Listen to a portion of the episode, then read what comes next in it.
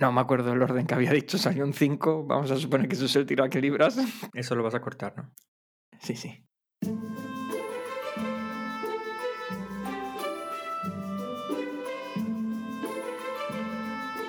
Anécdotas de triatlón y otros deportes de resistencia.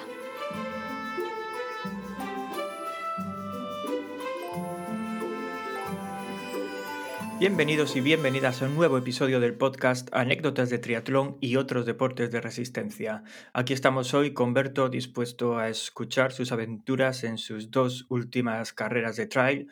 Eh, una, por lo que tengo entendido, que le fue muy bien, otra que no tanto. Esa será divertida, me imagino. ¿Qué tal, Berto? ¿Cómo estás?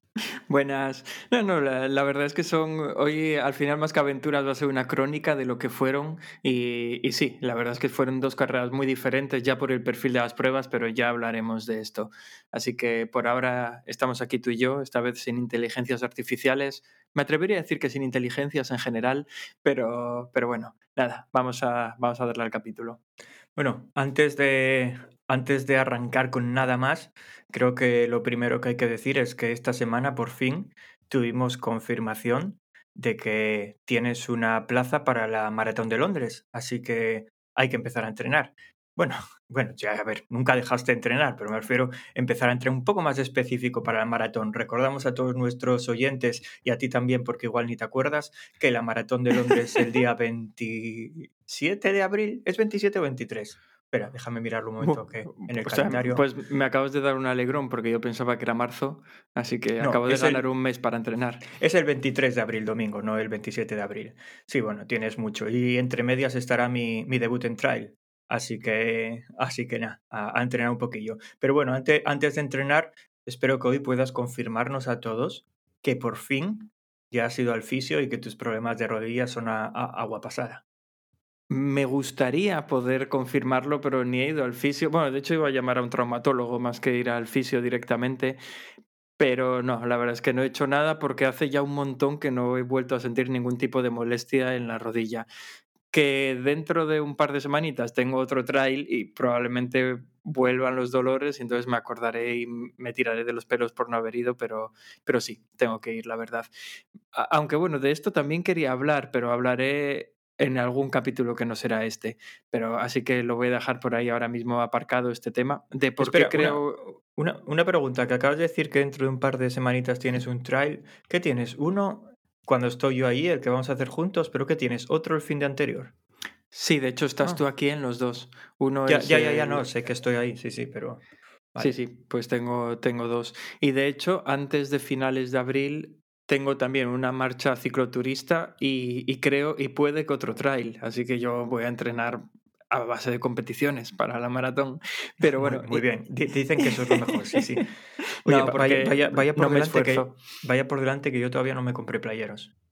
Igual hasta lo dejo. A ver, tengo una semana en España y, y seguramente me salga más barato comprarlos allí que comprarlos aquí. Así que, ¿para qué? ¿Para qué voy a perder tiempo y tener que meterlos en la maleta? Sí, es verdad, con tal de que dejes hueco para llevarlos de vuelta es suficiente. Pues, eh, pues respecto al tema de la, de la maratón, es muy fácil decir que por fin tengo plaza, aunque en el fondo es cierto que por fin tengo plaza, pero como es con una ONG de estas, pues para que me den efectivamente la plaza tengo que recaudar primero 1.600 libras. O sea, yo eso todavía tengo plaza, es entre comillas, porque es que, hay que, no es así, es que no es así exactamente, porque tú puedes terminar de recaudar después de la carrera. O sea, a ver, aquí hay un compromiso por ambas partes, en ellos dándote, dándote la, llamémoslo, plaza o entrada para la maratón, y en ti que aunque pase la carrera vas a continuar hasta recaudar ese dinero. Quiero decir, esto es más bien un, llamémoslo, son muy, como, como son ingleses, vamos a llamarlo un contrato de caballeros. Ah, vale. O sea que si tardo dos años en recaudar ese dinero, no pasa nada. La cuestión es que lo recaudo. Si, tardas dos años es que no lo vas a recaudar. Pero, pero vale. que, quiero decir que no es que tengas que llegar a las 1.600 libras antes de la carrera. Yo estuve haciendo cálculos de todo esto. Y a ver, vaya por delante que nosotros pondremos obviamente parte de este dinero, al menos yo por la parte que me toca, sería absurdo no hacerlo. Pero independientemente de eso, yo lo que estuve calculando es que si cada uno de nuestros oyentes pone una libra, ya estaría cubierto. Pero claro, a ver, ahora creo que puede haber mucho buen samaritano, tú sí, tú que nos estás oyendo, que vayas corriendo a donar una libra. Y yo te diría, dona 10, porque no lo va a hacer todo el mundo. Entonces, a ver, igual, igual me equivoco, ¿eh? pero creo que bueno, igual sí. Pero no, pero la, la, plataforma lo mínimo que te dejaría son 5. Una pero lo veo. Es que independientemente de eso, yo, yo lo que veo es no es que estés donando 10 libras para unos pobres niños, porque al final es, es, para unos niños, no es que me lo vaya a quedar yo. Es que estás adelantando el dinero de una gran anécdota. O sea, es como una inversión esto, porque luego, luego de ahí estoy seguro que van a salir cosas, sobre todo si al final acabamos corriendo juntos, bueno, estoy seguro, porque si te tengo que echar la zancadilla para contar algo, te echo la zancadilla. Entonces, vamos a dejar en la descripción del episodio Quizás no, a ver, es este que todavía no creé la página de donación. A ver, hay, hay, que aclarar algo. Este dinero no va a pasar nunca por nuestras manos. Yo creo que esto es importante aclararlo. Este dinero va directamente a la ONG y todavía no creé la página. Mira, si me da tiempo de hacerlo antes del martes, la pongo en las notas del episodio. Si no me da tiempo, pues estará para el siguiente episodio. Eso, efectivamente. Que, son muy cachondos. Sé que a mí, nuestra amiga Katrina, la que, la que se puso en contacto contigo, me, me, mandó un correo el otro día diciendo, a ver, un correo que se nota que es un correo que envían a todo el mundo y que es una plantilla, ¿no? Pero el correo va de, este es tu objetivo que tienes que recaudar, esto es lo que llevas recaudado. Yo como todavía no creí la, creé la página, los dos números eran cero, pero me, me decía ahí en el correo, Catrinilla, decía ella, eh, bueno, en este momento ya supondremos que llevarás al menos el 50%, porque la carrera se acerca y ya tienes que empezar a centrarte en tu entrenamiento, olvidar los estreses de recaudar, el estrés de recaudar dinero y patatín y patatán. Y yo leyendo aquello y pensando, vamos a ver, Alma Cándida. Si, si, te escribimos hace dos semanas, si todavía no nos dijiste si teníamos una plaza para Alberto o no, ni nada, ¿cómo voy a tener recaudado el 50%? Pero bueno, sí que que de ilusión también se vive. Bueno, nada, eso, que, que con una pequeña aportación para adelantar a la anécdota, esto, esto va a subir, vamos, yo ya me estoy viendo que al final nos vamos a pasar y mm, vamos a, recaudar de aquí miles y miles de, bueno, nada, que salvaremos a un montón de niños. Un, chico que, que, trabaja conmigo es prácticamente ciego, es de estos que ve muy poquito, muy poquito, muy poquito, tiene, para ver el monitor es de los que tiene que literalmente pegar la nariz al monitor y, el año pasado decidió hacerle, no, no hace deporte y si le ves físicamente no es muy agraciado. O sea, y, quiero decir ya no desde el punto de vista que, que sea, vamos a decir, un gordinflas que no se mueve. No hablo que el pobre hombre, aparte de la ceguera, tiene parte de sordera, tiene Asperger y tiene una pierna más larga que la otra. O sea, es, eh, y, es la persona más positiva que conozco, eh, da gusto hablar con ese chaval, o sea, pero es que da gusto, fue, fui, fui su mentor cuando entró en la, en la empresa y yo ya flipaba con su actitud súper positiva. Pues el año pasado, que yo no lo sabía porque si no me hubiera ofrecido de guía suyo, pero el año pasado decidió hacer la Maratón de Londres para recaudar dinero para, para una ONG que eso, que hace investigación en su enfermedad visual, no recuerdo cómo se llama. Bueno, pues tiene una hermana a la que le gustan mucho las redes sociales y empezó a promocionarlo todo por ahí, por redes sociales, vamos, como nosotros, y entre bailecito por aquí de TikTok, entre unas fotos de mi hermano por allá, oye, que, que, se sacaron casi 7.000 libras de recaudación. Que habla, habla, con ellos? Eso, es que yo estaba por decirle, oye, préstame a tu hermana un momentito que, que, que me explique cómo se hacen estas cosas, porque lo que somos nosotros ya, ya. Bueno, nada, pues que nos pondremos nosotros también manos a la obra. Yo la verdad es que no contaba este año hacer la maratón. De hecho, recuerdo que me lo dijiste aquí en directo, uno de los capítulos que grabamos, y, y ahora me apetece bastante. Porque digamos que incluso me había planteado hacer Valencia a final de año por hacer algo, pero no me hacía especial ilusión. Pero mira tú, por dónde la de Londres me hace más ilusión que, que otra. Así que nada, nada. Iremos pues para allá. Y pues allá, allá iremos, os iremos contando cosillas de la Maratón de Londres. Y como no, caerá en algún, en algún contarnos un cuento la historia de la Maratón de Londres. Que todavía ni la mire, pero caerá. Eh, y otra, otra cosilla que quería comentar aquí en esta intro, intro larga que estamos haciendo hoy. Eh, no sé, bueno, sí, sí lo sabes. Eh, Para el cumpleaños me regaló Lu ropa de esta de Siroco, como buena seguidora del podcast. Escucho que tú lo recomendabas y entonces dijo, voy a comprarla. Y me regaló, pues eso, los, eh, los pantalones, el corto y, y el largo, ¿no? Culotes. ¿Eh? Los culotes de Los bici, culotes, bueno, sí. Eh, la cosa es que, bueno, el largo todavía no lo usé, el corto sí, y es una talla un poco grande porque es la M. Yo noto cuando me lo pongo que debería ser la S, pero bueno, es muy poco, quiero decir, no me llega ni a incomodar ni nada, y por supuesto no, no es que me sobre, no es que vaya ahí bailando al viento. Globero. ¿Eh? Globero. No, que no se nota. O sea, yo, o sea, no se nota al verme, yo lo noto porque cuelga un poquito por algunas zonas. Eh, pero bueno, yo a lo que iba es que es verdad que yo tenía el de Lecol y estaba bastante contento con él. Ya cono- conocéis mi odio a la ropa de ciclista en general. Y esta también la odio. No te voy a decir que no. O sea, no me gusta. Puede que sea un poco más cómoda, es verdad, porque desde que la tengo todavía no volví a probar la de Lecol, que lo probaré esta semana, mira, y así luego la semana en el siguiente podcast puedo, puedo hablaros de una comparación un poco más seria. Pero sí que noto que es un poco más cómodo, sobre todo lo que es el, el culote en sí, el pañal, la badana, ¿badana se llama? Sí, badana. Pues imagínate si fuera tu talla.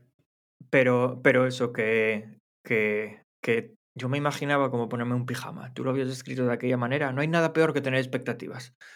A ver, yo, bueno, no sé, no sé cuál te compró Lu, ¿eh? Yo hablo del que es tope de gama, que es el que compré yo. ta- ¿Cómo, eh, cómo es largo. ese? ¿Cómo se llama? Uf, me parece que se llama SRX Pro o algo así. Es, es el más alto de gama que tienen en toda la web y tienen esa y, y lo tienen en toda Espera. la gama, ¿eh? cortos, largos y Lo, lo demás. tengo aquí, déjame mirarlo. Pero bueno, mientras tanto comento que independientemente de eso, yo hablaba siempre del tope de gama y sobre todo yo la comodidad lo A ver, ya noto lo en el largo. Sí, sí, sí, yo seguía hablando, no te Ah, preocupes. Iba a decir que, que yo la comodidad la noto sobre todo en el largo, porque al menos a mí la ropa de ciclismo que tenía larga me resultaba especialmente incómoda y sin embargo este me parece muy, muy cómodo. Este pone SRX Limited, Limited Edition. Pues no sé, será ese, no lo sé. ¿eh? Bueno, ya, ya echaremos un vistazo en la web y salimos de dudas, Lo, pero de, lo de Pro no lo veo. Yo largo todavía no lo usé. Lo que sí que noto es, es que en el largo se nota un pelín más que debería ser una S. Porque me arruga un poquillo. Sí, yo es que toda la ropa de ciclismo que tengo, o, o sea, tanto la parte de abajo como los maillots para arriba, siempre uso la S. Al principio No, no, picaba y compraba la M porque yo suelo usar M en ropa de calle, pero que va. No, no, yo también. Yo toda ropa de ciclismo que tengo es la S, pero como todo el resto de ropa que uso es M, pues lógicamente Lu compró la M. Y a ver, que lo podíamos haber devuelto, ¿eh? Pero era un coñazo. Quiero decir, están en Gijón, nosotros estamos aquí en Londres, ya por no hacer el, el jaleo de, del empaquetado y demás. Ahora tienen, tienen tienda física aquí en Gijón. Puedes pasar por allí cuando vuelvas, cuando vengas. y oye, que me Oye, cuelga pues un tengo, poco. tengo el grande que no lo usé, con todas las etiquetas puestas y colgando. El largo, digo. Pf, Ya, pero va a hacer casi dos meses que se compró. No sé yo si. Bueno, puedes intentarlo, tú sabrás. Ya, pero si me, si me cabe en la probar. maleta. Ah, por cierto, al final vamos solo Vega y yo a, a- a Asturias, no, no puedes Lu. ¿Me lo dices a mí que ya lo sabía o lo estás Ah, ya lo sabías. con la No, audiencia? pues no lo hablé contigo.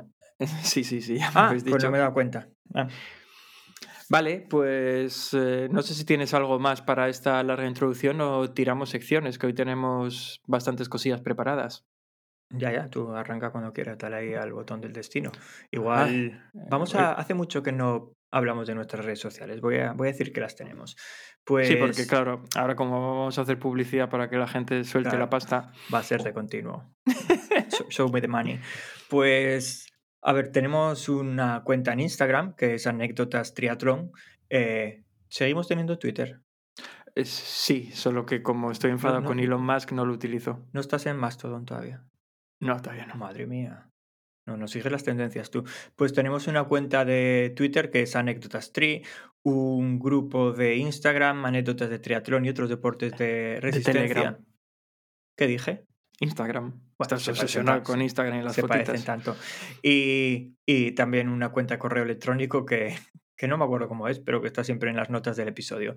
Así que si queréis poneros en contacto con nosotros para contarnos cualquier cosa, para recomendarnos algo, para criticarnos o para salir un episodio o simplemente mandad- mandarnos una anécdota, pues estamos encantados. Y, Y ya, básicamente eso es lo que tenemos. Creo que no me falta nada más. Y dicho esto, me gustaría poder darle al botón del destino, pero hoy no está funcionando, ha habido ahí algún problemilla técnico, así que en vez del botón del destino tengo un dado, así que vamos a llamarlo el dado del destino. Que ya, sí- ya, ya, ya tuvimos, ya un dado una vez, pero no, no, no lo llamamos el dado del destino, ¿no? ¿Cómo, cómo se llamaba? Ah, no lo sé, me da igual cómo se llamara. Eh, voy, a, voy a lanzar el dado y a ver por dónde empezamos.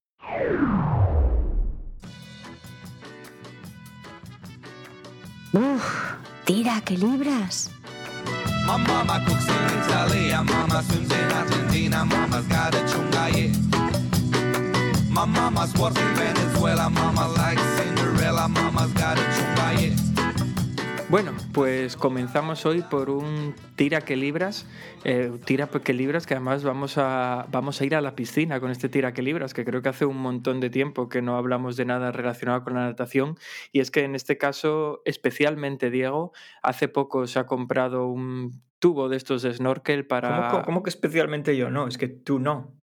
No sobra el especialmente. Eh, No digo que especialmente vas a hablar tú porque hace poco te compraste una tuba de estas para nadar en la piscina y entonces quieres hablar de cómo es eh, nadar respirando debajo del agua. Sí, sí, porque además es, es una de estas cosas que hice, que la hice tan mal que parece que para luego poder contar algo en el podcast. Por eso lo, por eso lo quería contar. Primero, a ver, un poco de historia. Yo ya hacía tiempo que, que la quería pillar. De hecho, incluso recuerdo en aquel episodio ya por allá por la temporada 1 o 2, no me acuerdo, en el que tuvimos a Pablo Docal en el podcast que se lo dije, que yo quería comprar uno, que fue cuando nos comentaba él que él tenía una y que solo la había usado una vez y salió con tantas agujetas en la mandíbula que decidió no volver a, no volver a utilizarla. Pues yo, yo no es que crea mucho en utilizar un millón de juguetes, pero me entretiene utilizar juguetes en la piscina. Así como para la bici, para correr y tal, es que no llevo nada, no, no tengo potenciómetro, no uso ni frecuencia cardíaca ni nada. Ay, pues mira, sin embargo, para la piscina me molan los juguetinos.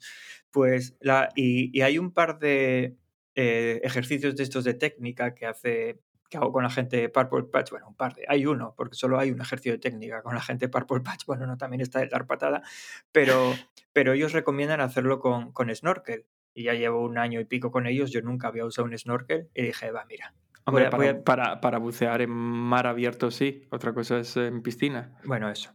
Nunca había usado un snorkel para nadar. Y dije, bueno, me, me voy a pillar uno. Entonces fui ahí a. mi- Miré en Amazon como de costumbre. Además es que el tema era que tenía un dinerillo en Amazon y dije, mira, además no, no tengo que pagarlo. Y fui directamente a buscar el de la marca Finis. ¿Por qué? Pues porque todo lo que tengo de natación de Finis estoy muy contento con ello. O sea, nunca nada me molestó, me incomodó, se me rompió nada. Entonces dije, mira, voy a tiro fijo, me compro el de Finis. Lo veo ahí en Amazon, tengo para escoger entre el amarillo y el azul y digo, "Joder, si es Finis tiene que ser amarillo. Cojo, cojo el amarillo y dos o tres días después me llega a casa. Ni abro la caja. O sea, yo lo dejo ahí todo ahí en, eh, empaquetado junto a mis cosas de ju- junto a mi mochila y las cosas de nadar y el primer día que voy a nadar me levanto eso como, como de costumbre, yo que sé, a las seis y media de la mañana más o menos para preparar las cosas de la piscina, ir para allá y digo, hoy voy a llevar la tuba y la, y la estreno, hago el snorkel. Y ya me llamó la atención que cuando, que cuando me puse a mirar la caja, porque hasta ese momento ni la había mirado, según había llegado, la había dejado donde estaba, ponía tubo de snorkel junior. Y yo pensé, ¿por qué pondrá junior? ¿Será una manera de referirse a que es como para gente de iniciación o me compré uno para niños? Entonces, bueno, dije, voy a, voy a probar esto. Eh, viene como Era, en- era- una pajita más bien, ¿no? Viene como, sí, viene como en dos piezas, que bueno, una es el tubo con, con lo que metes en la boca y tal, y lo otro es una pieza que metes por dentro del tubo, que es la que te apoya en la frente, porque bueno, lógicamente son para nadar a, a crawl, y eso, te apoya, tienes un cachivache que te apoya en la frente para mantenértelo recto, y luego el tubo eh, pasa por encima de tu cabeza, pero haciendo una curva, para que cuando miras hacia abajo, hacia el suelo, el tubo salga por arriba. Es Ah, sea, distinto a los de snorkels, porque los, de- los snorkels de buceo son laterales, este no. Este va, como quien dice, por encima de tu nariz, eh, apoyado en la frente y para arriba, ¿no? Claro, claro, porque los otros se suelen enganchar en la gafa Sí. y... Vale, mira, no lo sabía. Pues el tema es que digo yo, voy a probar esto y así de paso sé cómo sabe. Entonces me lo meto en la boca, me, me lo ajusto todo antes de ir a la piscina y digo, anda, qué guay, me pongo en el espejo, eh, delante del espejo con posición de nadar ya y ya me imagino lo que pasó. digo, este tubo no asoma por encima de mi cabeza. Esto va a ser complicado. Entonces dije, bueno, esto es una sensación óptica. Fui a la piscina. Voy a la piscina y ya lo primero que hago, bueno, caliento un poco y olvidándome de ejercicios de técnica y nada, y, ni nada, simplemente me pongo a nadar con, con la tuba.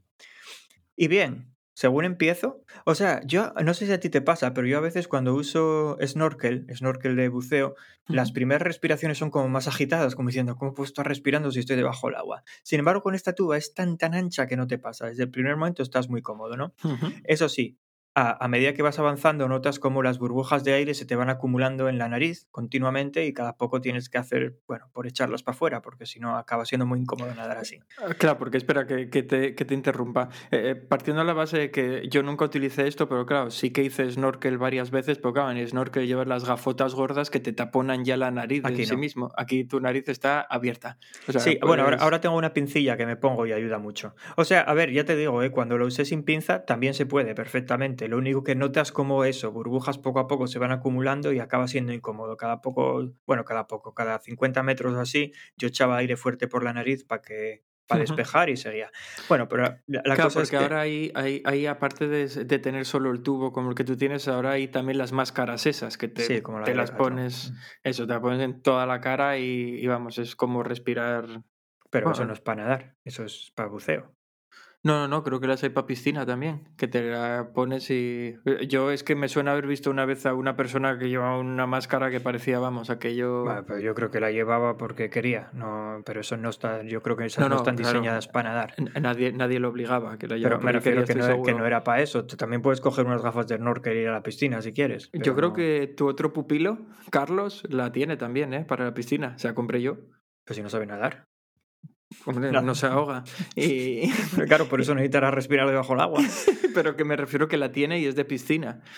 Vamos, además ya sabes cómo es el que no compra la de Decathlon. Entonces tiene una específica y que tiene no sé cuántos rollos, que tiene aquello más tecnología que, que el teléfono móvil para que no te entre nunca agua y no te respires agua. No, ahí voy, ahí voy, a lo, lo- lo que iba de esta. En esta es cierto que Junior significaba que era más corta y, y a mí muchas veces me entraba debajo del agua. También, también tengo que decirte que te hace nadar un poco mejor porque intentas mantenerte más a flote, pero cansas mucho. claro, por porque- el riesgo. Porque claro, si te, si te, te hundes en el momento en el que la cabeza se te hunda un poco y, y la coronilla se te meta en el agua, ya malo, a que el aire no entra. Pero tiene una válvula debajo que cuando entra el agua, o sea, imagínate que en vez de ser la forma esta de paraguas en la que metes eso en la boca y tira para arriba, pues donde está la curva del mango del paraguas, el tubo sigue para abajo. Entonces, si entra agua, el agua se queda ahí, nunca te va a la boca, hasta que tienes tanto que sube por todo ese tubo y entonces sí te va a la boca. Cuando eso soplas fuerte, Ya, ya, ya. Que, se, que se vaya, pero es desagradable. Entonces, aquel día no me sentí muy cómodo nadando con ella. Entre lo de la nariz, lo de que, lo de que me entraba agua en la boca de vez Sí, en cuando que no, y que no tal, era tu talla. La ropa de ciclismo pequeña y eh, grande y la tuya pequeña. Pues sí, a, a ver, sentía que a veces nadaba largo, muy rápido, muy rápido, muy rápido, solo para llegar al final, quitarme el tubo, hacer...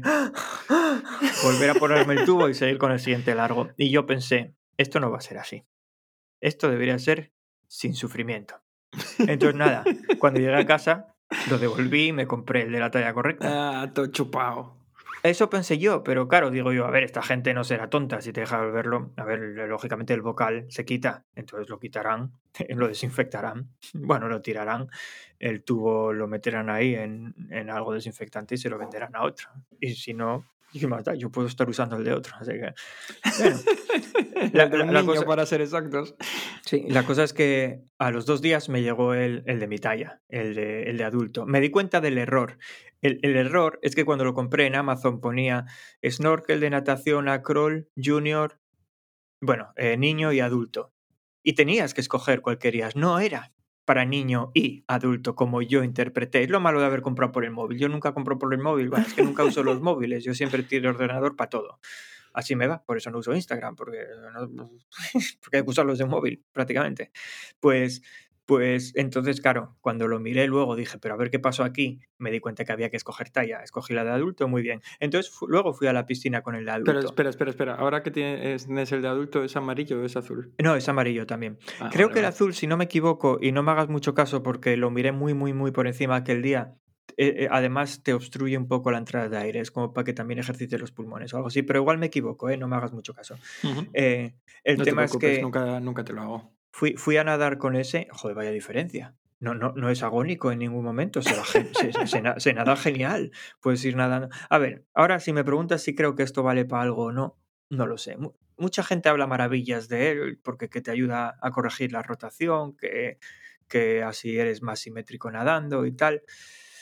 Yo no lo sé. Yo me entretiene porque hago ejercicios diferentes. No sé por durante cuánto tiempo me entretendrá, no te voy a engañar, yo me canso rápido de las cosas, pero, pero de ahí a que vaya a mejorar mi, mi ya de por sí excelente técnica de natación, No, No sé, lo- yo no en la piscina claro. veo, a, veo últimamente a muy poca gente, pero hubo una temporada que veía mucha gente con, con él. Supongo que va por modas, como todo. Claro, claro, es que, es que fue una moda. Estuvo muy de moda hace por lo menos un año o dos y, y, y eso, y mucha gente lo empezó a utilizar. Yo ahora no sé, también creo recordar que los nadadores estaban bastante en contra de ello, pero bueno, en general los nadadores suelen estar en contra de utilizar juguetes. Eh, o sea, no lo digo ni a bien ni a mal, digo que ellos meten tantas horas de piscina que... Ya, ya, que le sobra. Mm. Vale, pero eso, pues. os quería contar esta, mi historia con, las, con los snorkels para, para nadar en piscina. Chachi, pues nada, es un buen tira Sí, nado, nado, eso digo. Vale, ¿qué te parece? Pasamos a la siguiente sección. Lanzo el dado. Venga, dale, al- dale al lado. Venga, vamos allá. No. ¿En serio? Hello, I'm pleased to meet you. My name's Conductor Jack.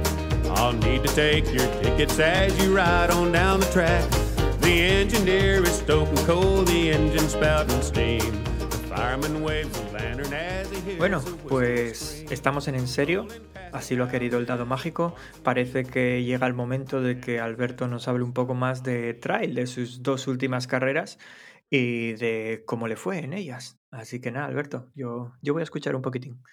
Pues em, la verdad es que ya hace tanto que casi ni me acuerdo. Porque... A ver, no puedes empezar, no puedes empezar contándolo así cuando Claro, lleva- ¿cuánto- lle- llevas ya tanto tiempo que Eso, eso.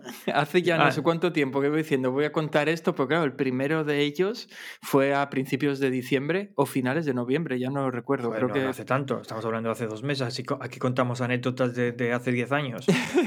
No, creo que fueron finales de noviembre y mediados de diciembre cuando los hice.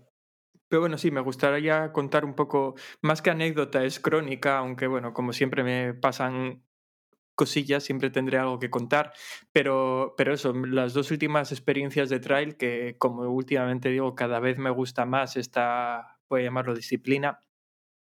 Hice, hice un trail que fue, en, se llamaba ¿Ves cómo, cómo ando mal de memoria? Se llama Trail, trail, trail Vaqueiro, que No, no es que andes mal de memoria, es que lo podías haber apuntado. Tierras que ibas a contar vaqueiras. esto. Vale, Mira, vale. Yo, yo del resto de las secciones no digo nada, porque pueden salir o no salir, pero esto sabías que lo tenías que contar. Pues eso fue el, el trail, trail Vaqueiro que corrí en, en Belmonte de Miranda, Madre mía, Eh, si lo vas a contar todo así despacio, se nos van a dar las que corrí en Belmonte de Miranda, que es una zona de aquí de Asturias que a nivel de montañas y tal está muy chulo. Yo ya lo, ya lo padecí el año pasado porque la Cantábrica Gran Fondo es en Belmonte de Miranda y recuerdo que lo conté aquí que había unas cuestas y unos repechos que vamos, daba miedo, pues lo mismo para correr. Y, y luego corrí otro en Villaviciosa, aquí este, ya como quien dice al lado de casa, eh, y los dos eran con 800 de desnivel positivo, 800 negativo, pero en kilómetros la distribución era distinta, porque el primero, el de Belmonte de Miranda, eran unos... eh, no llegaba a 14 kilómetros, era algo menos de 14 kilómetros, y el de Villaviciosa, el segundo, eran 19 kilómetros. Eh, voy a empezar contando el primero, porque el primero es que sufrí muchísimo. Es, esa zona, como decía antes, es muy montañosa y el trail no tenía prácticamente ni un kilómetro llano. Arrancabas, salías del pueblo de Belmonte de Miranda y ya directamente cogías eh, al principio lo que era una pista que yo qué sé, eso que yo ya estaba inclinado al 20% nada más arrancar y luego ya pasabas a, a A una ver, lo del trialera. 20% lo dices exagerando, ¿no? No, no, no, no, no lo digo exagerando. Ah. Eh, y, y luego ya cogías una trialera y era todo para arriba. Y en, concretamente este trail era hasta el kilómetro 7 entero subiendo. Prácticamente, no había ni llano ni para abajo, era prácticamente todo subiendo hasta el kilómetro 7, excepto igual 200 o 300 metros de excepción por ahí, y luego eh, los otros 7 kilómetros, que en el fondo no eran 7, eran 6 y algo, 6 más o menos, eran, eran para abajo. Mira, mira qué guapo queda luego el perfil de la prueba, ¿eh? Un triangulín ahí, una, una montañina. Sí, sí, sí, tal cual. Y la cuestión es que eso, no había un kilómetro llano, no había un kilómetro de asfalto, o sea, era, se me hizo muy, muy duro. O sea, yo cuando llegué al primer habituallamiento, el primer habituallamiento estaba en el kilómetro 5, pues nada, ya habíamos subido de los 800 metros casi prácticamente 600 a, ahí, o 600 y algo, incluso más de 600 tardé una hora en hacer 5 kilómetros, que yo miraba, miraba el reloj y no daba crédito. Yo, claro, vuelvo a decir que estoy acostumbrado al asfalto, 5 kilómetros, voy a decir los hacía porque ya no los hago, pero los hacía en 17 minutos. ¿Y una hora? ¿Una hora en hacer 5 kilómetros?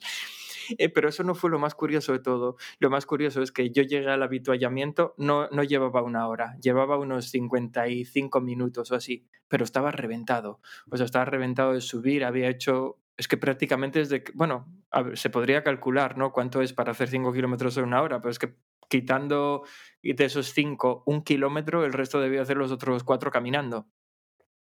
Entonces llegué Responde muy bien a tu descripción de lo que es el trail. llegué al habituallamiento completamente reventado, pero llegué con la primera chica que ya dije yo, tan mal no iré, o sea, los chicos se los perdí enseguida, ¿no? Y yo, tan mal no iré si voy con la primera chica. No paró en el habituallamiento. Y yo, pero ¿qué hace? Desgraciada, ¿cómo no vas a parar? Bueno, yo me paré en el Oye, habituallamiento. ¿cómo sabías que era la primera chica? ¿Se Porque lo, preguntaste? se- lo dijeron en el habituallamiento. Ah. Bueno, y de Oye, hecho, eres la primera. Y, y de hecho, cuando yo estaba en el habituallamiento, eh, llegó también la segunda. Y también se lo dijeron, "Eh, vas la segunda, no sé qué. Pero bueno, nada, yo llegué al habituallamiento y, bueno, tenía lo típico, ¿no? Bebidas, algo de bebida, pues, isotónica, agua y luego gominolas y fruta, básicamente. Yo me quedé allí como, como cuatro minutos. Sé que llegué allí a, a los 56 minutos más o menos y cuando salí ya había hecho una hora. Así que me quedaría unos 4 o 5 minutos. Hubo un momento que la chica me lo dijo. Me decía, me decía ella, eh, pero eh, ¿la carrera sigues o sigue o, es que te vas a retirar? Y yo, no, no, no, no, no me voy a retirar, claro que voy a seguir, pero vamos, es que la gente prácticamente no paraba. Se quedaba en un vaso de agua, cogía un puñado de gominolas y seguía. Y yo, no, no, no doy crédito, pues si es que... Pues si a me ti te faltaba la tortilla. Sí, sí, a mí me faltaba sentarme allí con una silla de camping. Pero es que me decía ella, pues todavía no acabaste de subir, ¿eh? Os quedan casi dos kilómetros hasta coronar. Y ojo, no me digas eso. Y encima es que de los dos kilómetros, eh, casi uno ya no era ni por trialera, era por el monte. O sea, era como si tú ves ahí arriba un pico y te dices, sube por donde puedas, tienes que llegar allí arriba, luego ya das la vuelta y vas para abajo. Y yo, pero que esto, que yo no soy una cabra. Que claro, ahí ya está, íbamos hasta muy desperdigados todos. Algunos escogíamos una ruta, otros otra. Había una parte marcada, pero la parte marcada pasaba por entre muchas ramas. Así que al final llegábamos como podíamos. Y, y- claro, es que a mí ahí no me hacían falta playeros de trail, a mí me hacían falta eh, vueltas de montañas con clavos para, para subir todo eso. Flipé. Y cuando llegué arriba, lo peor fue que la bajada era también muy empinada, con muchísimo barro. Ya nos habían advertido de que había una zona, además, que la acababan de desbrozar para la carrera, porque era una senda que estaba cerrada, que no se cruzaba más de una persona y que, y que tenías que andar con cuidado porque, claro, habían desbrozado lo justo. Bueno, yo salí de allí arañado, de entre eh, que había un montón de maleza y tal, acabé, vamos, eh, con un montón de tatuajes, pero, pero es que encima era muy complicado, había muchísimo barro y todo para abajo, total, que, que tardé una eternidad también en bajar. O sea, luego acabé el trail en menos de dos horas, así que hice, pues eso, los primeros cinco kilómetros en una hora y los ocho últimos, pues prácticamente en otra, porque acabé poco antes de las, de las dos horas. Pero... No, no, no me estás animando mucho para debutar. sabes, No, no, pero es que este para mí, recuerdo que lo comenté, lo, que te mandé un mensaje de voz incluso cuando acabé el trail que te dije yo, no sé si los otros trails que hice hasta este momento eran de mentira o si este es demasiado duro. pero, pero esto es un, es un salto de calidad respecto a lo que había hecho hasta el momento. Pero lo más curioso de siempre es lo de siempre, el cómo me adelantaba la gente bajando. O sea, era pero una piscina de barro que ahí eh, los cerdos eh, retozarían, vamos, estarían en su salsa con un montón de piedras, cruzando hasta en dos ocasiones que crucé el río por unos puentes de madera que patinaban aquello que parecía una pista de hielo y la gente me adelantaba. Es que la primera chica con la que con la que llegué al, al avituallamiento me sacó más de una hora al final de la carrera. pero ¿cómo me puede sacar más de una hora? no, puede, no puede ser eso, si te llevo una hora, una hora hasta ahí, luego otra hora para acabar y llegasteis juntos, sacarte más de una hora. sí, porque no, es que es justo, más o menos lo que. Bueno, de hecho no llegó a una hora, me sacó unos 50 y algo minutos. Pero, a lo que voy es que esas matemáticas no tienen sentido. Ella tenía que estar acabando cuando tú llegaste al avituallamiento para sacarte una hora. A ver, espera, que estoy calculando. Madre mía, no me extraña que haya sido por letras. No, a ver, este... vale, lo tengo que mirar, igual te estoy diciendo mal los tiempos. Yo sé que Igual no. No, no, no, claro, claro, claro, claro, es que te, te, lo estoy diciendo mal, pero me refiero, pero me saco una burrada, vamos, sí, es, es, cierto que estoy confundiendo ahora las, las cifras, pero vamos, lo que quiero decir es que me sacó una burradísima. Dije, pues ¿cómo es posible? Pero es que yo ya lo noté, porque a, porque a pesar de tardar tanto en llegar arriba a los primeros cinco kilómetros, no iba de los últimos. Es decir, había mucha gente detrás. Y sin embargo, bajando, es que me adelantó una cantidad de gente, pero brutal. Una cantidad de gente que me adelantaban por manadas. Y yo, pero, pero ¿cómo es esto? ¿Qué está pasando aquí? ¿Y, y subirte a cabellito de alguien de los que baja? ¿No lo pensaste? Tengo miedo también. Y si se cae él, me caigo yo. O sea, lo más curioso es que eh, en, en, toda esta parte que iba muy mal, yo a las chicas las tenía más o menos controladas, porque como entre que eran poquitas y que yo había llegado con la primera, pues es fácil darte cuenta de en qué puesto iban las que te iban adelantando. Y me, me adelantó, ya llegando al final, ¿eh?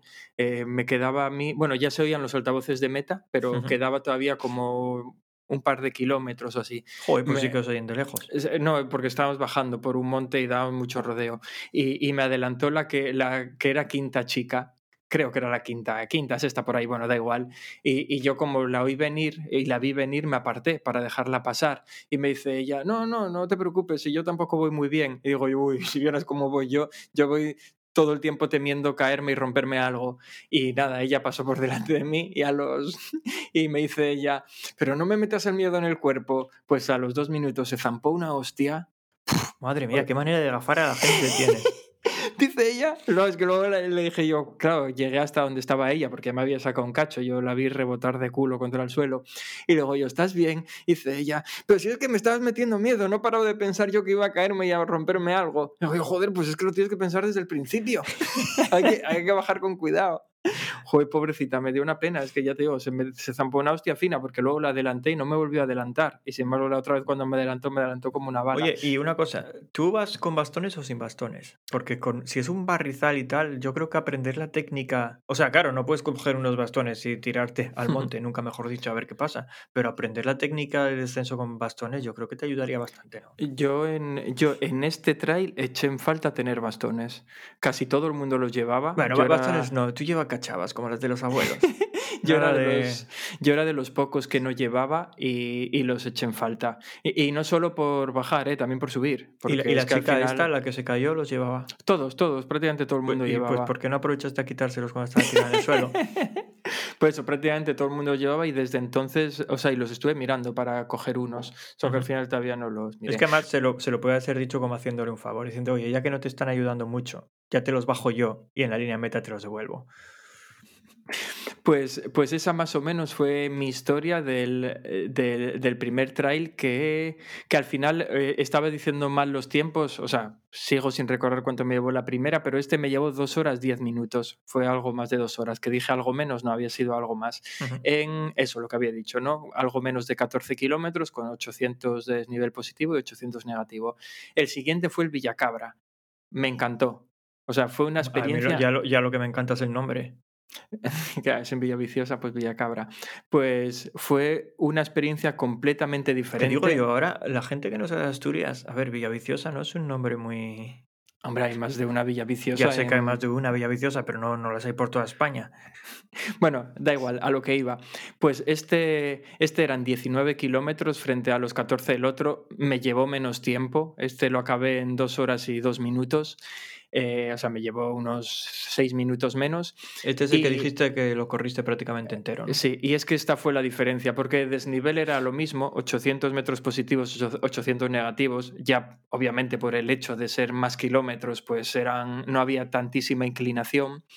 Tenía, de los 18 kilómetros, tenía, no muchos, pero quizás unos 3 kilómetros eh, eran de asfalto, 3, 4 kilómetros eran de asfalto. Eso, eso no es trail, eso es mentira. Sí, sí, sí, es, es cierto. Eh, y luego también eh, se notaba que este no era ese triángulo del que hablábamos antes. Este era más rompepiernas de zona que subo, bajo, subo, bajo, subo, bajo y así ibas acumulando los metros. Entonces, hombre, no, yo no pillé una reventada, copié en el otro. Y luego eso, lo mejor de todo es que supe y pude correr tanto, tanto subiendo como bajando. Aunque, aunque era, estaba más repartido aquí el desnivel, eh, los primeros 5 kilómetros eran prácticamente enteros hacia arriba. eh, luego ya a partir de ahí ya era más rompepiernas. Y de esos 5 kilómetros era donde estaban los primeros tres de asfalto, más o menos. No eran tres, serían dos o dos y pico. Pero aún así, de esos cinco corrí tranquilamente cuatro y medio. Y luego hubo otra zona en la que había mucha cuesta y mucho barro que tampoco pude correr, pero lo que no corría en este eran tramos de quizás 200 metros por aquí, 200 Ujú. metros por allá, o sea, nada que ver con el otro. También es cierto que físicamente en este me encontraba mucho mejor que en el anterior y que por error, porque no es algo que yo quería haber hecho aposta, pero salí en primera fila. Estoy guapísimo en todas las A fotos. ver, no puedes decir salí por error en primera fila. Cuando estás en primera fila, puedes decir, uy, ¿qué hago aquí? No, Y- y te porque yo, cambias. no, yo, es que yo siempre hago lo mismo. Yo cuando voy a una carrera me coloco por el medio. O sea, entro pronto a la zona de salida, al cajón de salida y me coloco por el medio. Lo que no contaba es que en este trail había muy poca gente. Seríamos, no creo que llegara a 200 participantes. Entonces yo me coloqué por el medio y... Y, no se colocó nadie delante. O sea, no se colocó eh, nada, había cinco personas sueltas que se colocaron por, por las filas delanteras. Entonces nos empezaron a empujar a todos de atrás, colocaros en la línea de salida, en línea de salida, y me vi en primera línea, en línea de salida. Y yo ya iba con algo en, en mente que, que, que lo hago en todos los trails, o sea, en los anteriores también, que es que yo no quiero ser el primero en empezar a caminar. O sea, tengo que ver a alguien caminar para decir, vale, este chico seguro que sabe más que yo y ha decidido que es la hora de caminar, así que yo camino. Tienes unas estrategias de carrera envidiables, ¿eh? Lo sé, lo O sea, sé, porque ves yo- que me yo es preparo. yo es que te veo pasar noches y noches en vela pensando, voy a pensar a ver esta carrera, cuál es la mejor estrategia para mí. Claro, claro, pues yo me preparo, pero es que tú fíjate que yo soy corredor de asfalto y te acabo de decir que los tres primeros kilómetros casi eran por asfalto. ¿Qué pasó? Que bueno, el primer grupo, el grupo de los que iban en cabeza, que eran cuatro o cinco tíos, pf, ese a los 100 metros lo había perdido, corrían como, vamos, como animales, pero yo me quedé en el segundo grupo y el segundo grupo era relativamente numeroso para los pocos que éramos, porque seríamos entre 10, 15 personas. Pero claro, sigue siendo el segundo grupo, ahí no camina ni Dios, ahí todo el mundo corre. Y yo al principio con unas ganas de caminar y yo no, no, no puedo ser el primero, corre Alberto, corre. Y yo seguía ahí corriendo para arriba porque, bueno, lo podemos mirar luego, pero había zonas en las que picaba cerca del 18%, bueno, Ujú. má- más cerca del 15% la mayoría, y yo ahí corriendo, corriendo, corriendo, claro que por asfalto también corres mejor. Y, y nada, nada, es que hasta el kilómetro, pues eso, casi hasta el kilómetro 4, que te estoy diciendo que eran 5 de subida, eh, prácticamente nadie empezó a caminar. Y el que empezó muy puntualmente, aproveché yo también para caminar un poco y demás. Pero bueno, la verdad es que lo bueno es que una vez que pasé ese primer rato de quiero empezar a caminar, me encontraba bien trotando. O sea, fui trotando casi todo el rato, trotando pues despacito, pero por lo menos iba corriendo a, yo qué sé, a 6 minutos el kilómetro. Claro, es que si camino bajas a 10 tranquilamente. Y, y bueno, así se ve, claro, que, que hice menos tiempo en 20 kilómetros que en 14, pero, pero no, estuvo muy guay. Y luego bajando, había muchísimo barro, pero hubo, hubo un chico que andaba ahí hablando en voz alta, porque yo creo que no, no se lo decía a la gente porque fueran sus colegas, pero él va diciendo, no, no, hay mucho barro, aquí hay que pisar, dejarse deslizar un rato y luego tal. Y yo fui tomando nota de lo que él decía. También es cierto que no había una inclinación como en el otro, que las bajadas deben de ser aquello, para mí era como tirarte por un precipicio.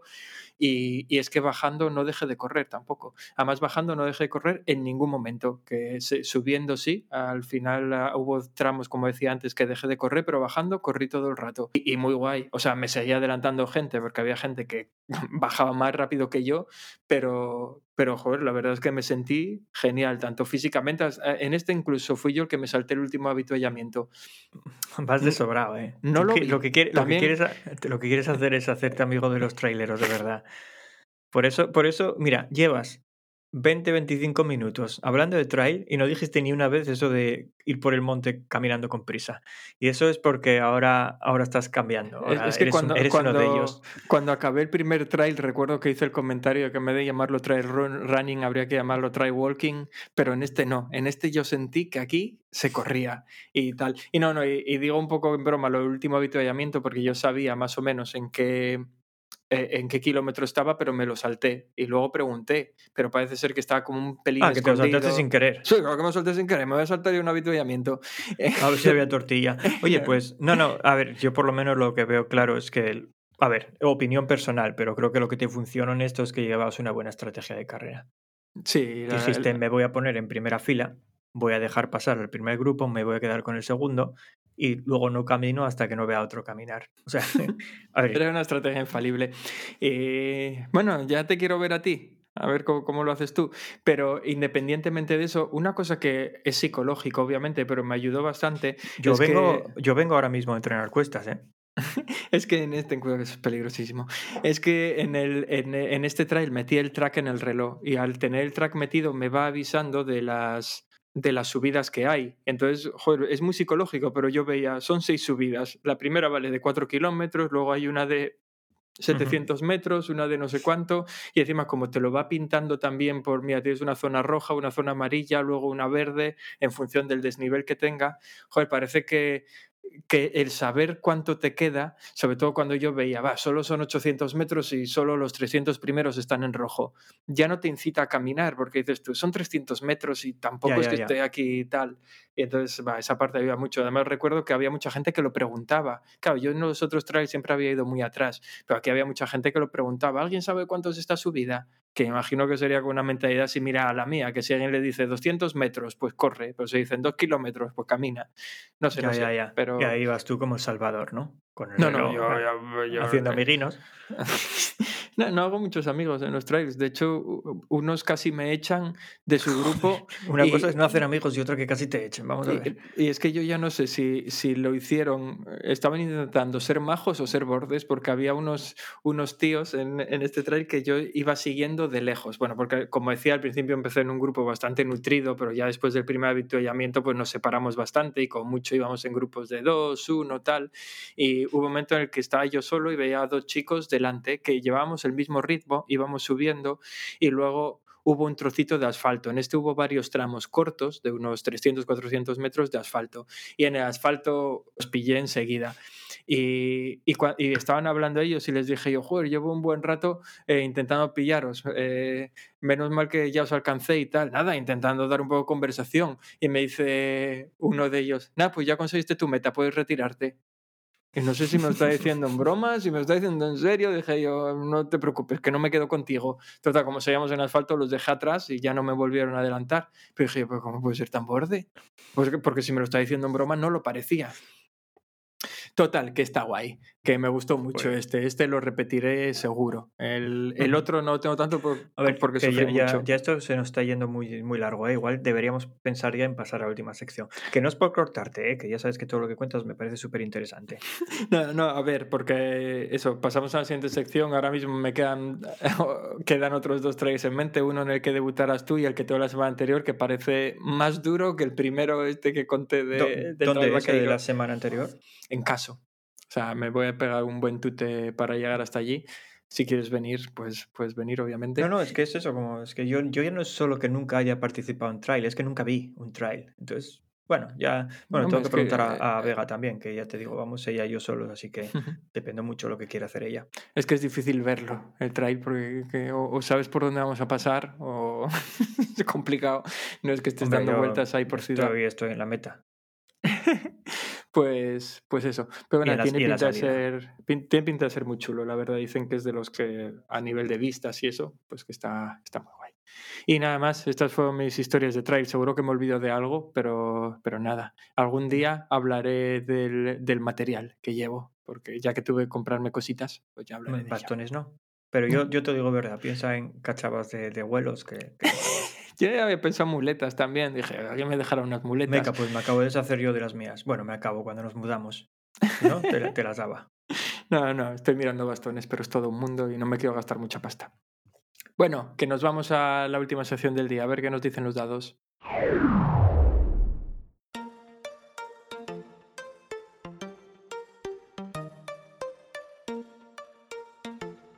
No que yo te diga. No que yo te diga.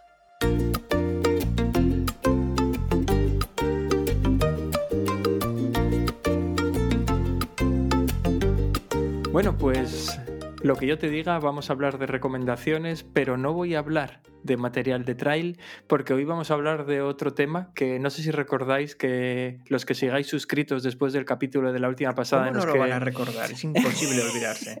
en el que eh, estuvimos hablando con una inteligencia artificial, pues esta vez vamos a hablar eh, de una plataforma que se llama Humango, que es precisamente para hacer entrenamientos basados y tiene como base una inteligencia artificial, justo lo que de manera premonitoria hablábamos hace dos semanas, pues resulta que existe. Entonces, ya que no lo hemos topado, queríamos hablar de ello. No sé, Diego, haznos una introducción. Sí, pues eso, es que fue, fue pura casualidad. Yo no lo estaba buscando, eh, me encontró. Bueno, son estas cosas, ¿no? Eh, igual Chat GPT se puso en contacto con Hugo. Hugo es como se llama el asistente de Humango y dijo, oye, que esto están hablando de algo como lo tuyo, eh, mandales algo. Y a mí me llegó una notificación de estas de publicidad. Pero a lo que voy. eh, el tema es, bueno, para que os hagáis todos una idea, como una especie de Training Peaks. Es una plataforma que al final sincronizas A, con... a ver, espera, espera. Va- va- vamos a hacer aquí una- un disclaimer porque tenemos la sección de lo que yo te diga en la que recomendamos cosas, pero no sé si tú vas a recomendar esto o no.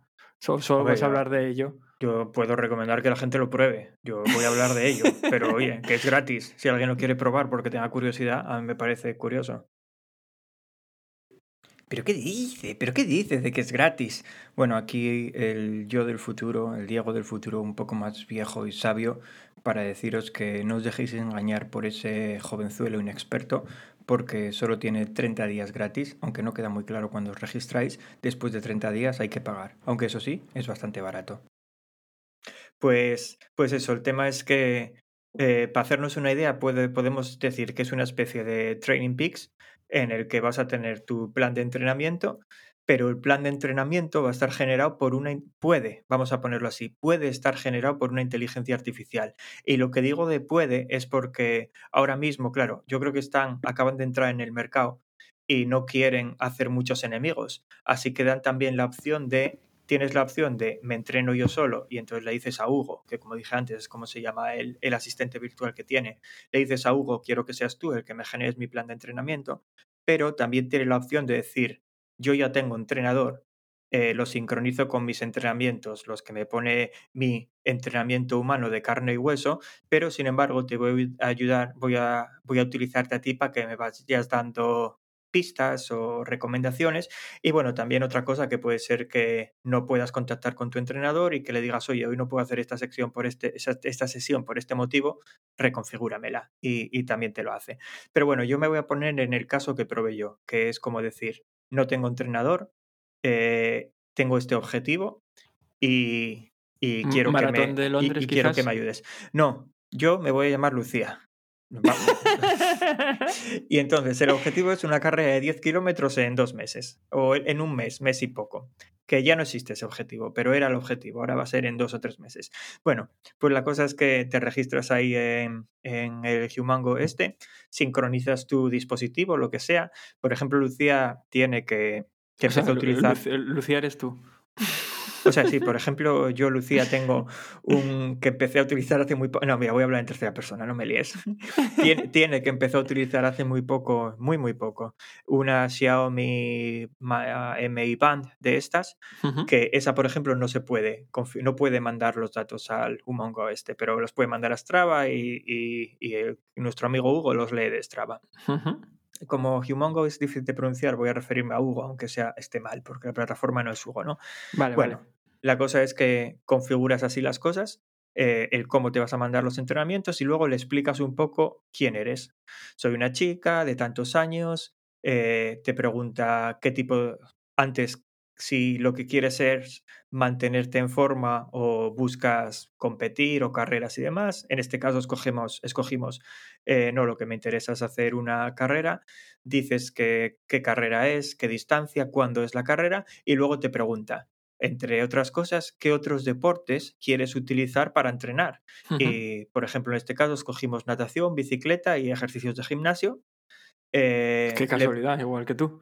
Ya, le pones eso y luego dices cuántas horas a la de semana dispones para entrenar, pones X horas y a partir de ahí él, ya está preparado para ponerte el plan de entrenamiento, pero es todavía más configurable. Tú, porque luego, además de decirle tengo cuatro horas a la semana, puedes decirle eh, los lunes no puedo porque estoy muy ocupado. Los martes puedo correr y nadar, pero no me ponga nada más que la bicicleta los martes se la dejo a, mi, a mi primo. Eh, los miércoles eh, solo puedo hacer bici, los sábados tal, tal. Bueno, lo configuras así y también te hace una pregunta que es, si me hace falta configurarte tiradas largas, ¿qué, qué día debería ponerlas? ¿no? Y también le configuras. O sea, las preguntas que te hace son muy acertadas, son prácticamente las mismas que te hace cualquier entrenador con el que vayas a entrenar. Me, suena que cuando. es que estas cosas ya las tengo un poco borrosas, pero cuando cambié yo el reloj hace un año ahora, más o menos, que pillé el Garmin que tengo ahora, me suena que parte de eso también lo tuve que configurar. O sea, sobre todo a nivel de eh, escoger días para tiradas largas y cosas de esas, porque como te vas sugiriendo entrenamientos que los de Garmin han mejorado con las últimas actualizaciones, pero no son especialmente buenos es, artificial, pero inteligente no mucho. Y, eso, porque son muy repetitivos y demás, pero eh, recuerdo preguntas de ese tipo, ¿no? También marcar los días de tiradas largas y cosas de esas. Pues tú le pones eso y luego le dices, ala, genérame el plan de entrenamiento. Se tiró unos siete minutos aproximadamente para generar el plan de entrenamiento. Eh, ah, bueno, obviamente también te empieza a hacer preguntas sobre tus zonas y tal, y ahí ya todo se convierte en un chat con Hugo, porque empieza todo, oye, ¿sabes cuál es tu frecuencia máxima? No, ¿sabes calcularla? No, mira, te doy aquí unas pistas, puedes calcularla así, así. Cuando hagas esto, me la dices y ya la pongo yo aquí. ¿Sabes más o menos cuál es tu ritmo, tu velocidad crítica de natación?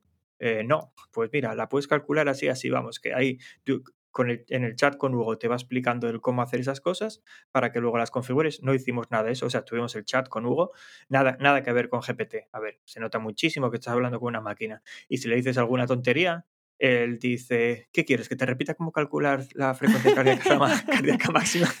Vamos, que no, no, no, tiene nada que ver con, con lo que hicimos con nuestro amigo Vicente, ¿era? No. Pedro Vázquez. Pedro. Joder, tenemos que llamar Vicente, madre mía. Bueno, pues, pues eso, que no tiene nada que ver con Hugo, no es tan listo como Pedro. Pero, pero eso, y luego en la página principal, tú ya ves, eh, tienes una página de calendario donde verías las actividades que te tocan hacer ese día, te hace entrenamientos estructurados del estilo, venga, para nadar, pues tantas series de 100 a este ritmo, no sé qué, vamos, lo que os podéis esperar. Y luego en la pantalla principal con unos botonacos gigantes, eh, también tienes las excusas. O sea, tú ya, según te levantas por la mañana, ya solo a, golpe de clic ya le puedes decir, hoy no me siento como para hacer esto, ¿eh? O, ay, es que me duele la cabeza. O ayer no, ayer no dormí bien. Pues esas cosas ya están ahí puestas también en la, en la pantalla principal para que se las digas y te, y te reconfigure.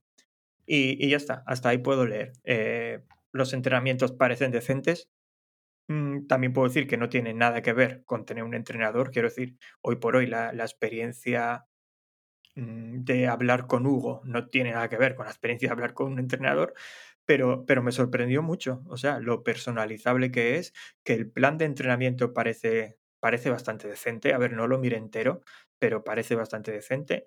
Y, yo creo que para toda esta gente que básicamente le interesa eso, un plan de entrenamiento un poco personalizable, gente de esta que ni se plantea ni se planteará, porque para ellos esto es un hobby y no quieren gastar dinero, pues que ni se plantea ni se planteará tener un entrenador, puede ser una opción. Y lo siento por todos los entrenadores que nos estén escuchando, pero, pero es cierto, está ahí y, y, puede, ser, puede ser una opción.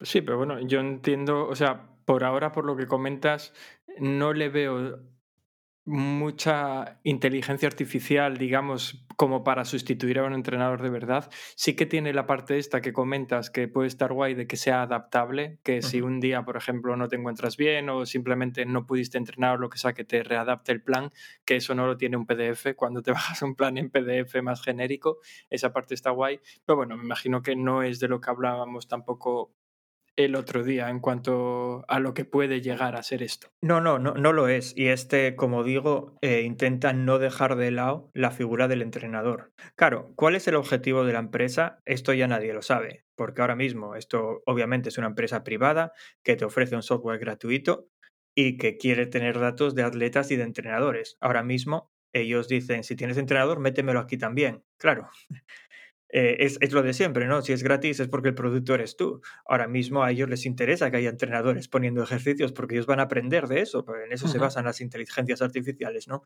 Pero, pero vamos, que yo a, todos estos entrenadores que nos escuchan, que sabemos que hay unos cuantos, les recomendaría echar un ojo porque puede, puede dar una idea bastante clara de hacia dónde se mueve el mercado, porque yo creo que esto eh, yo no digo que esto vaya a sustituir, por lo menos a corto plazo, a entrenadores, pero a corto plazo este tipo de cosas van a sustituir seguro a los planes de entrenamiento. o sea, a, esto, a esto de voy a Google y digo, bájame un plan de entrenamiento para una maratón, mira, con estas cosas esto desaparece. Luego ya la figura del entrenador, eso ya es muy diferente. Yo puede que llegue, bueno, es que es que leí hoy un artículo. llegar llegará, yo estoy seguro, la cuestión es cuándo. Leí hoy un artículo de todas las todas las profesiones que pueden desaparecer eh, gracias o por culpa de chat GPT. Bueno, que la nuestra es una de ellas, ¿no? Y está en tope de la lista, por cierto. Pero, pero, pero eso, hay muchísimas, pero eh, incluyendo profesores universitarios. Eh, ah, vamos, que, que, si lees la lista esa da, da, miedo. Pero, pero bueno, es que este es un uso muy claro. Mira, yo no sabía ni que existía esto, me topé con ello por, por casualidad y me sorprendió muy gratamente. O sea, yo antes de entrenar con entrenador, bueno, antes de tomarme los entrenamientos más en serio, porque hubo, una hubo un momento en el que me autoentrenaba, pero no me bajaba planes de entrenamiento, pero antes de eso sí que me bajaba planes de entrenamiento. Y te puedo decir que si hoy en día supiera de esto, vamos, no me habría bajado un plan de entrenamiento nunca. Esto es muchísimo mejor. ¿no? sí, sí, yo recuerdo que en su momento, cuando me planteé hacer mi primera media maratón, hice lo mismo. Me bajé, juraría que era una plataforma de ASICS la que yo usaba por aquel entonces, y me bajé a un plan de entrenamiento y lo iba siguiendo y todo lo que tú quisieras, pero, pero claro, no es adaptable. Ya, es, es que yo creo que ahora mismo hay muchos o sea, mm, volvemos un poco al tema del otro día, pero yo creo que hay muchos entrenadores que se están dando cuenta de que lo que ellos como personas humanas pueden añadir al entrenamiento es ese contacto humano. Y, y, hay muchos que aunque sean entrenadores 100% online, ya están intentando crear su comunidad para que sus atletas entrenen juntos. Por ejemplo, con Purple Patch los vídeos, eh, el vídeo bajo demanda o el vídeo en directo y los entrenamientos en remoto y tal. Yo creo que ahí va a estar la clave de quién va a sobrevivir haciendo entrenamiento online dentro de unos años y cuántos eh, no van a sobrevivir porque las inteligencias artificiales se van a comer el mercado.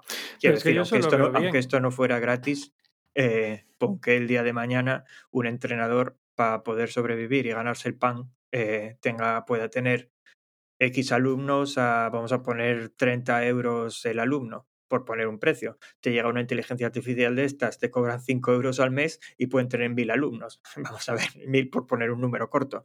Me refiero que el beneficio está claro. ¿no? Sí, sí, sí, está, está claro. Y, pero de todas formas, que yo es lo que buscaría. A mí no me ofendería tener un entrenador que utilice este tipo de herramientas para ponerme un plan, porque ya no necesita pensarlo del todo ni sentarse durante horas a pensar qué le pongo a Alberto cuando una, un rollo de estos te lo puede dar en siete minutos, pero que luego él aporte la parte humana que es la que no me va a aportar Hugo en este caso. Yo eso no lo veo mal, a mí me da igual de dónde sale el plan que me plantean, mientras luego él me sepa pues aconsejar y, guiar y, darme un poco ese apoyo que no te va a dar una máquina, lo veo perfecto. Ya, ya, yo, yo, yo en serio digo que para mí la clave es, eh, es la comunidad. O sea, recuerdo que, que tuvimos aquí a, a Carlos Triatlón, enamorado de los clubes de triatlón. Y, y, es cierto, a ver, en, en, el Reino Unido, ya te lo comenté muchas veces, la gente no se toma el triatlón tan en serio como en España. O sea, ni de coña. Eh, De hecho, el entrenador más barato te anda por las 100, ciento y pico libras porque solo la gente que se toma el triatlón muy, muy en serio contrata un entrenador, nadie más. Pero sin embargo, casi todo el mundo por no decir el 90% de los triatletas, está en un club de triatlón, en el que tienes un plan de entrenamiento genérico que sigue todo el mundo, pero a la gente le da igual. O sea, ellos lo que quieren es ir a pasarlo bien, a estar con otra gente, a correr con amigos, a andar en bici con amigos. Sí. Pues obviamente eso nunca te lo va a dar una aplicación de estas. Lo otro, pues... Pero mira, pero, sí. pero sin embargo, sí que puede ser una opción para clubes de triatlón. Es decir, Claro, claro, ahí que no está, tienes es- por qué tener un, un entrenador en plantilla y sin embargo también hay muchos clubes que no ofrecen nada en esto, pero tienes un servicio de estos donde planifica un poco para todos y se puede quedar para hacer todas las actividades en conjunto y demás. Yo eso sí que le veo sentido. Yo, yo algo que hice también fue ponerle a, a Hugo, porque bueno, antes de, antes de jugar con ello, Palú, que ya nos lo tomamos un poco más en serio, lo instalé yo para ver cómo iba el tema y tal, y le puse como objetivo no la maratón de Londres, pero la Tritón. Porque, joder, es en octubre, queda un montón, y dije, joder, a ver si esto me da ya un plan de entrenamiento de aquí a octubre. Joder, que si me lo dio, me dio un entrenamiento, vamos, es que nada, en cuestión de unos minutos tenías planificada toda tu temporada y obviamente tienes la opción de añadirle, aquí tengo otra carrera de tipo A que es la maratón de Londres o de tipo B que va a ser un half que voy a hacer, no sé. Pues es que, es que está muy bien que, te, pu- que, que- que tengas esto en cuestión de minutos. Pues bueno, anda, dejemos este tema, porque a mí, si no, yo empiezo a preguntar por aquí cosas ya más técnicas que se me vienen a la cabeza y se nos desmadra el capítulo como la semana pasada. Así que lo podemos dejar aquí, si te parece. Vale, voy a, por si alguien está interesado en probarlo, porque hay aplicación para iOS y para Android, voy a, voy a poner un enlace aquí en las notas del episodio a, los dos, eso, a la página del Humango este. Y si alguien lo quiere probar, pues oye, yo, yo lo digo en serio, mi recomendación de antes a por lo menos los entrenadores que le echen un vistazo, porque al final es tu negocio y tienes que mantenerte en día en las cosas que están en el mercado, yo lo, lo recomendaría encarecidamente. Vale, y nada más por hoy entonces. Simplemente agradeceros que sigáis escuchándonos y con suerte volveremos por aquí dentro de 15 días. Pues sí, y eso, como os digo siempre, sed buenos, huid de Yolanda y que Vicente os bendiga. Hasta luego. Chao.